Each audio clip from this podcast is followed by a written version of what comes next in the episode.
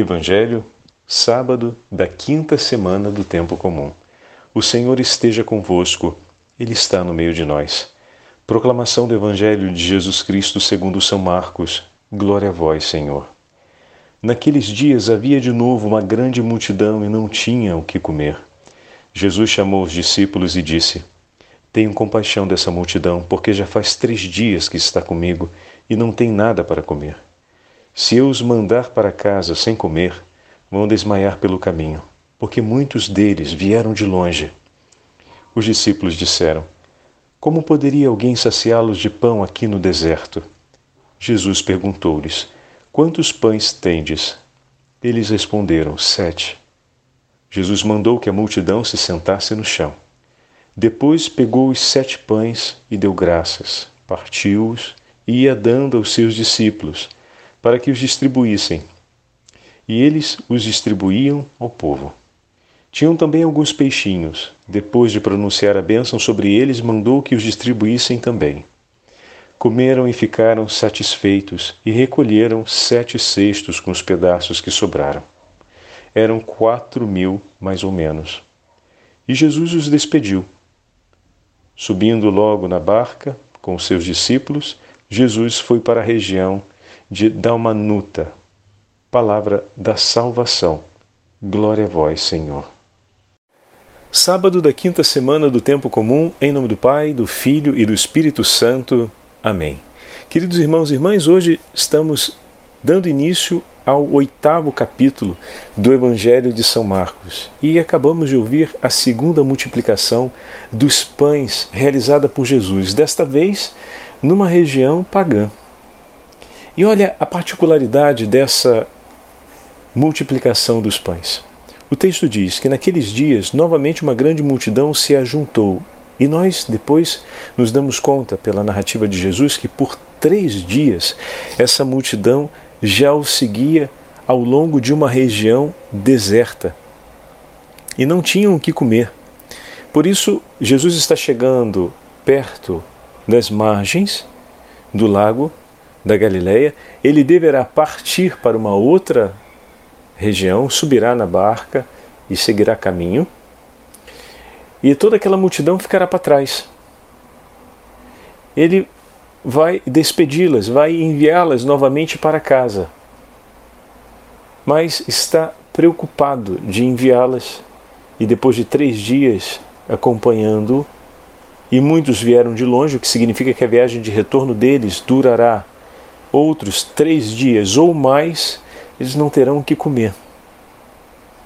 E o Senhor sente compaixão deles. Diz o texto: tendo compaixão da multidão, porque já faz três dias que estão comigo e não tenho o que comer. Se eu os mandar em jejum para casa, desfalecerão pelo caminho, pois muitos vieram de longe. Jesus, meus irmãos e minhas irmãs, tem essa delicada preocupação em relação ao bem-estar de cada um daqueles que estão ali. Mas não só a isso. Jesus também tem a preocupação com a perseverança na fé de cada um deles. E mais do que entregar por eles o pão, o milagre que o Senhor realizará, entregará por eles um vigor a mais no caminho de fé. Forte é o testemunho da misericórdia do Senhor, que se compadece do seu povo. Forte também é o testemunho desse Senhor que se faz socorro por eles.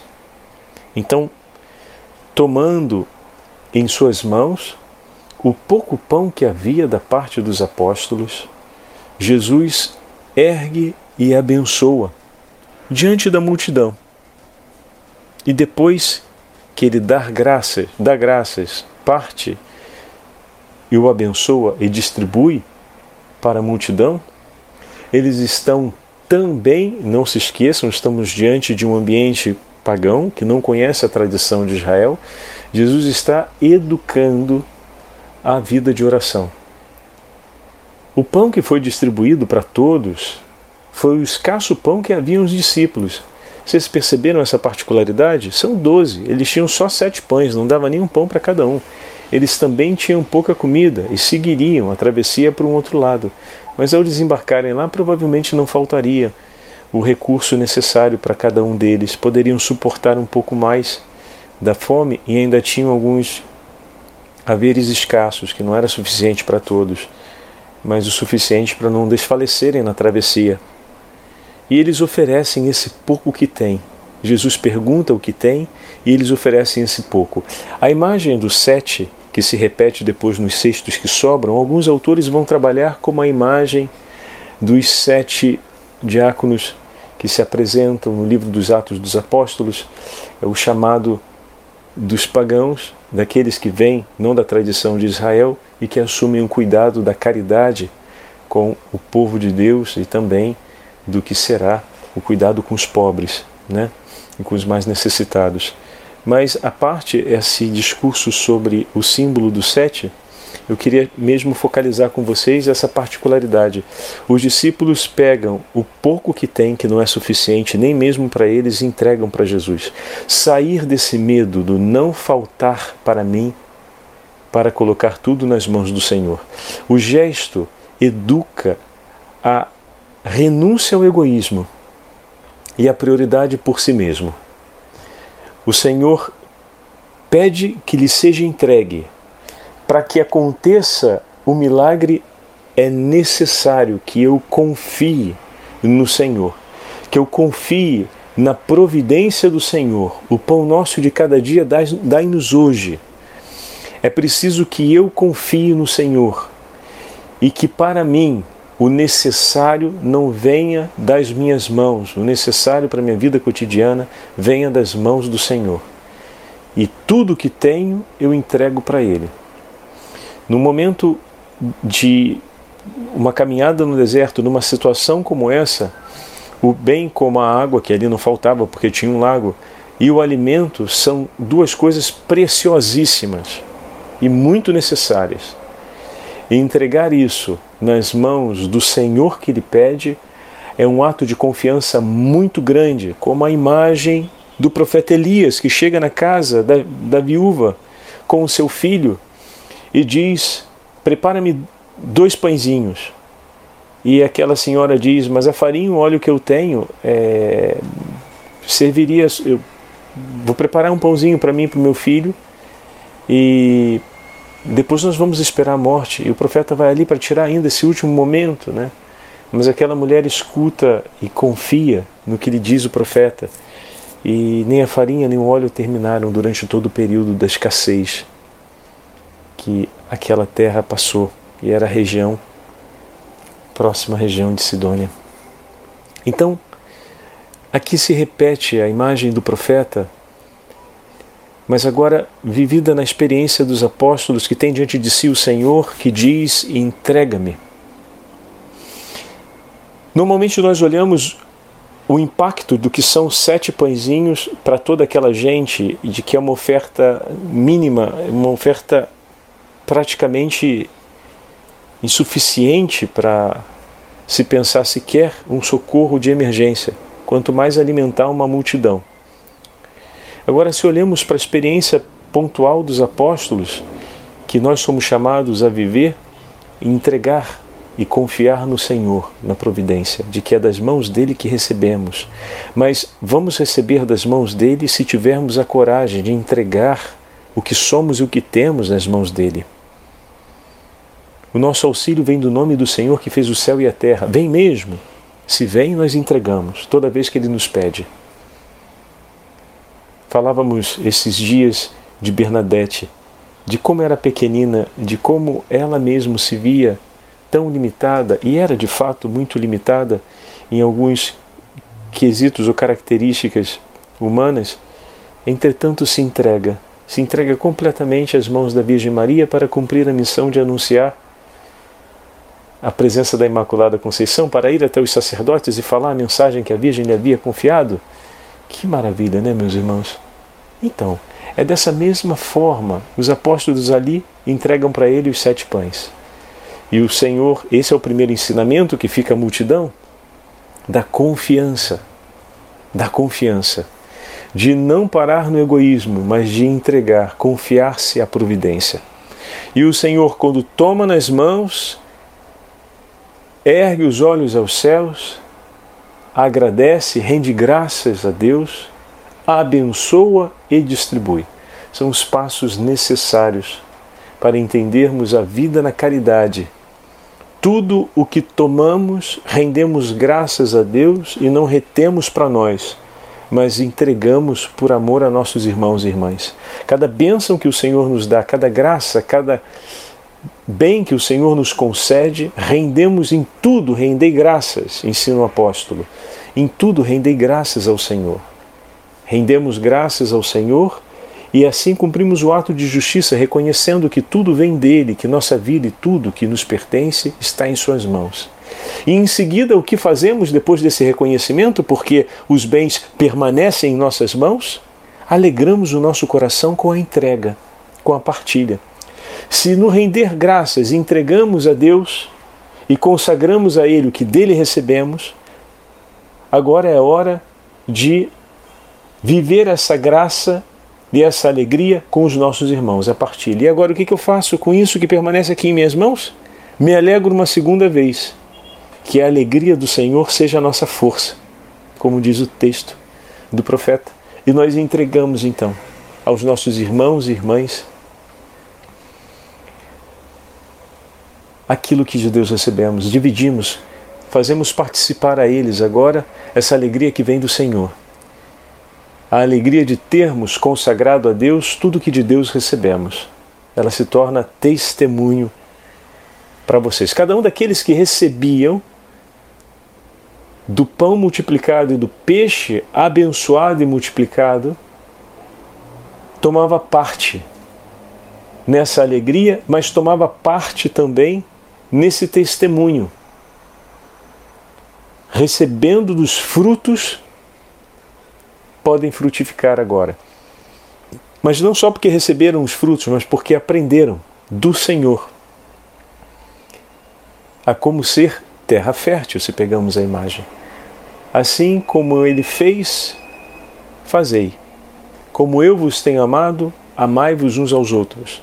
E eles aprenderam desde o coração que se move por compaixão, ao coração que, se, que, que pela compaixão se une que suplica a oferta, que toma nas mãos, que rende graças a Deus, que abençoa e que depois distribui aquilo que a Deus foi consagrado. E dessa forma, eles levam para casa não só o alimento para fazerem a viagem de volta, mas o alimento e o ensinamento necessário para fazerem uma viagem muito maior viagem rumo à vida eterna a viagem da vida cristã. O Senhor não dá apenas pão e peixe para que eles caminhem de volta para casa, mas ali, naquela multiplicação que agora nós acabamos de ouvir, a narrativa, naquele despedir as multidões, o Senhor os envia, mas antes ensina como eles devem fazer para se prepararem com o alimento justo o suficiente para a caminhada rumo aos céus, para a caminhada na vida cristã. Não podem faltar esses passos para que a gente consiga, do encontro com Jesus, voltar, ou melhor, partir em missão e com Ele permanecermos, porque toda vez que estivermos reunidos em Seu nome, Ele estará conosco. Toda vez que eles cumprem esse gesto que aprenderam ali às margens do mar da Galileia, o Senhor está com eles, o Senhor os abençoa e assim eles vão caminhar todo o caminho da vida rumo à eternidade com Cristo. Foram despedidos, mas ao mesmo tempo enviados em missão para levar o nome do Senhor e realizar a caridade com um ato de justiça e de fé por onde passarem, até chegarem à destinação última que Deus preparou para cada um de nós, que é o céu. Passarão por suas casas aqui, mas o nosso destino é o reino dos céus. Que beleza, meus irmãos, né? A delicadeza dessa multiplicação, não podemos esquecer, estamos sempre dentro desse ambiente que não é o ambiente dos filhos de Israel, então o Senhor faz uma catequese. A gente fala, fala de ensinar as crianças a rezarem na hora da refeição. E a gente diz sempre, com muita propriedade para as crianças antes da refeição agradecerem a Deus. Mas eh, fiquem atentos que às vezes a gente está ensinando é, quase que um pragmatismo ritual. Deve ser ensinado. Devemos agradecer a Deus antes da nossa refeição, em família. Abençoar. Mas é essa dinâmica, a dinâmica que precisa ser aprendida. O rito tem o seu valor e a sua pertinência e precisa ser mantido. Como a imagem do corrimão, né? O corrimão está sempre ali do lado da escada. Quando você sobe e desce uma escada, você nem se dá conta que o corrimão está ali. Mas vai fazer muita diferença no dia que você estiver cansado ou tiver com uma dificuldade nas pernas para subir as escadas. E aí ele vai te ajudar a subir. Assim é disciplina e assim são os hábitos, os ritos cotidianos que nós temos de oração. Em alguns momentos vivemos e é como se eles não tivessem uma relevância tão decisiva naquele nosso dia, porque estamos, estamos bem e tudo funciona muito bem. Mas nos dias em que estamos mais cansados ou, mais, ou se torna mais difícil, para nós religiosos é o sino que toca, recordando o horário, é o momento em que os irmãos vão para a capela e a gente então vai até a capela e senta para rezar. Como é bom poder ter o livro nas mãos, como é bom poder ter o sino tocando, porque eles nos ajudaram como corrimão no momento do cansaço que estávamos vivendo, espiritual ou físico, né, a subir as escadas para estar na presença do Senhor. Então, na educação das crianças é importante que a gente tenha essa percepção, que a educação, para ser completa, ela deve caminhar desde o ato de compaixão até a coragem da entrega e a aprendizagem da confiança na providência de Deus, para depois o render graças ao Senhor por aquilo que recebemos, e por fim desse ato de render graças a Deus e de suplicar a bênção do Senhor, que a alegria se completa com a partilha. E aqui a gente pode, por exemplo, ajudar, alargando esse, essa beleza do rito, o preparar a mesa. Educar as crianças a ajudarem a preparar a mesa na hora da refeição. Educar a servir o outro antes de se servir primeiro, ou da mãe sempre servir os filhos, claro, dependendo da idade, né? Mas que o outro possa servir. Você me pode passar a batata? Ou então, pode colocar dois pedacinhos de batata aqui no meu prato, por favor? Filha, coloca uma concha do feijão aqui para a mamãe. E a gente está educando o outro a tomar a iniciativa, a ouvir o pedido e a oferecer. Ali, no caso, oferecer do que está colocado em comum. Mas em outros momentos, o outro vai poder também oferecer daquilo que é propriamente seu e não de um outro, e ter a alegria de oferecer do que é seu pelo outro.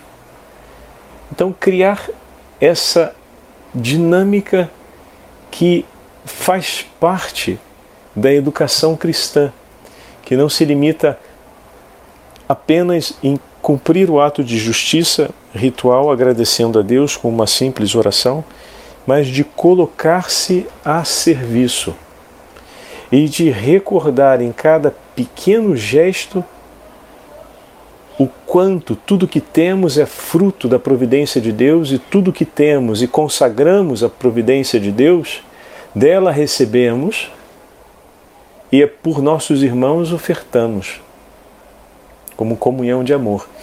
Criar os ambientes, seja na mesa, seja no cuidado da casa, seja na vida em comum, aonde se celebre amplamente tudo isso.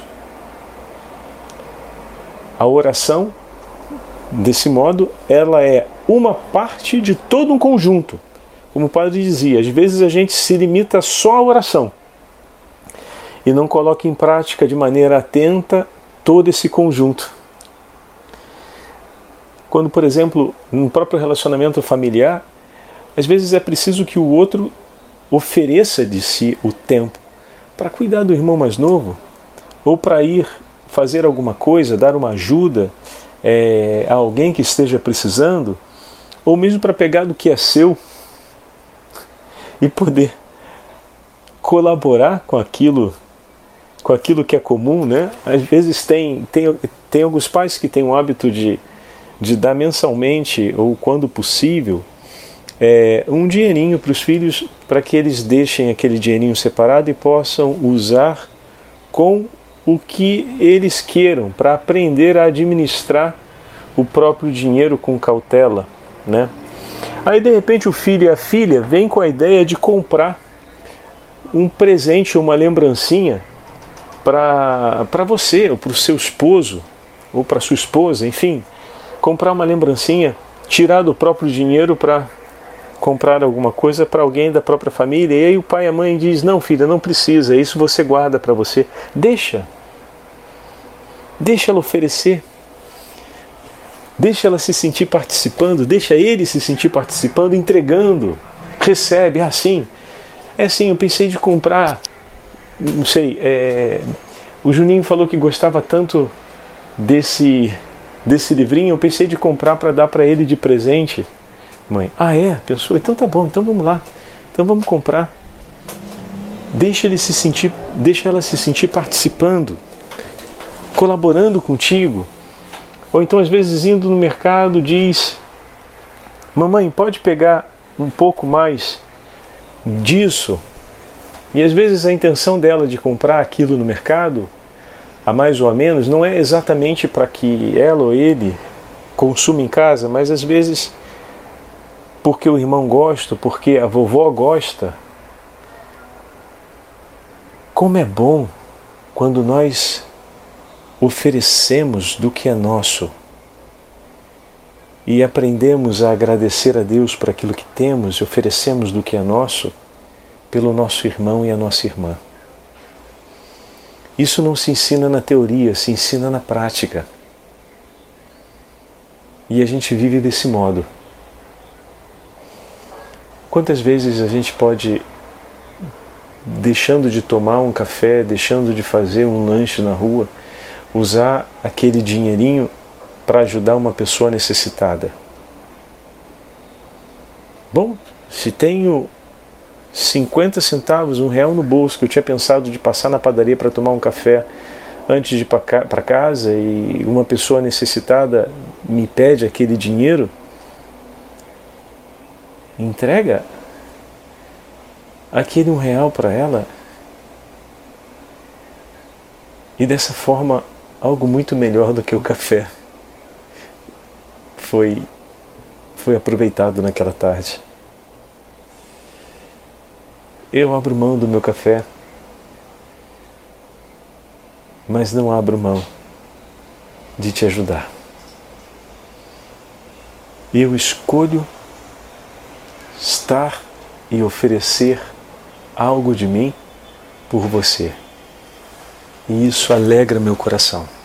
Ajudar as nossas crianças a amadurecerem essa sensibilidade e amadurecer junto com elas isso a vida vale a pena quando nós entregamos pelo nosso irmão e a nossa irmã o testemunho necessário para que eles consigam caminhar conosco não só pelas intempéries desse tempo, mas juntos para o reino dos céus. O Senhor esteja convosco, Ele está no meio de nós. Pela intercessão da Santa Mãe de Deus e de São José, Abençoe-vos o Deus Todo-Poderoso, Pai, Filho e Espírito Santo. Amém.